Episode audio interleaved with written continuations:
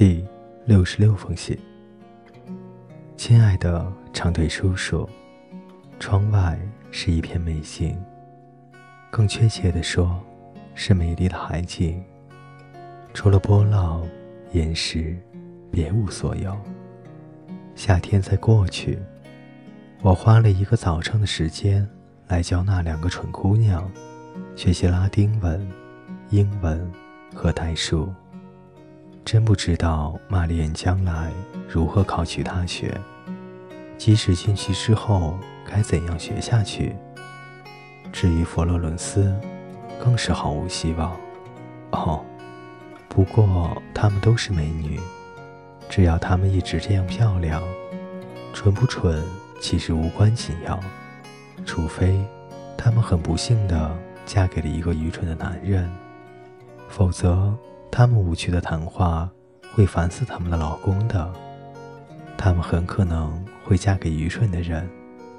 这个世界上到处都是蠢人。今年夏天我就遇到了不少。下午我们在海滩上散步，在不涨潮时就游泳。现在我可以很轻而易举地在盐水里游泳了。您看看，我的教育。终于派上了用场。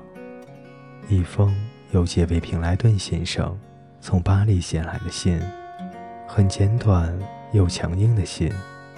我没有听他的劝告，他还在生我的气呢。但是，如果他能及时回来的话，他会在大学开课前到洛克威洛来见我，并住上几天。如果我又乖又甜。又听话的话，他会原谅我的。信上给我的就是这种印象。还有一封沙利来的信，要我九月份去他们的山上露营玩两个星期。我是否应该征得您的同意呢？还是我可以随心所欲去自己想去的地方？可以，我相信我可以。我已经是个大四的学生了，工作了一个夏天，我觉得自己应该休闲娱乐一下子了。我要去看看山，去见见莎莉，还想见见莎莉的哥哥，他要带我去划船。还有，这才是我主要的理由。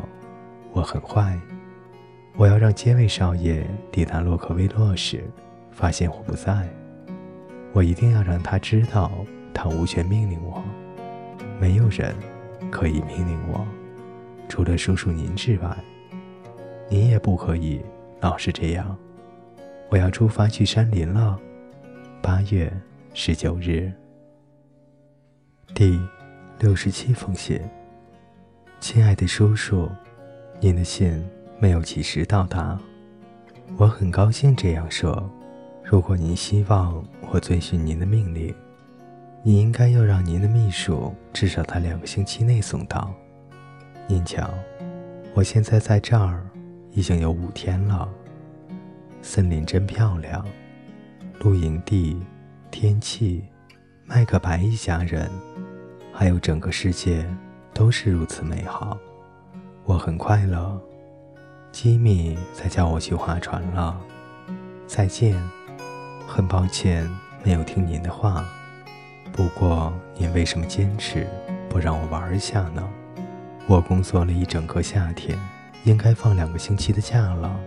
您真残酷，自己不玩还不许我玩。无论如何，我还是爱您的叔叔，尽管你多么不讲理。朱棣，麦克白露营区，九月六号。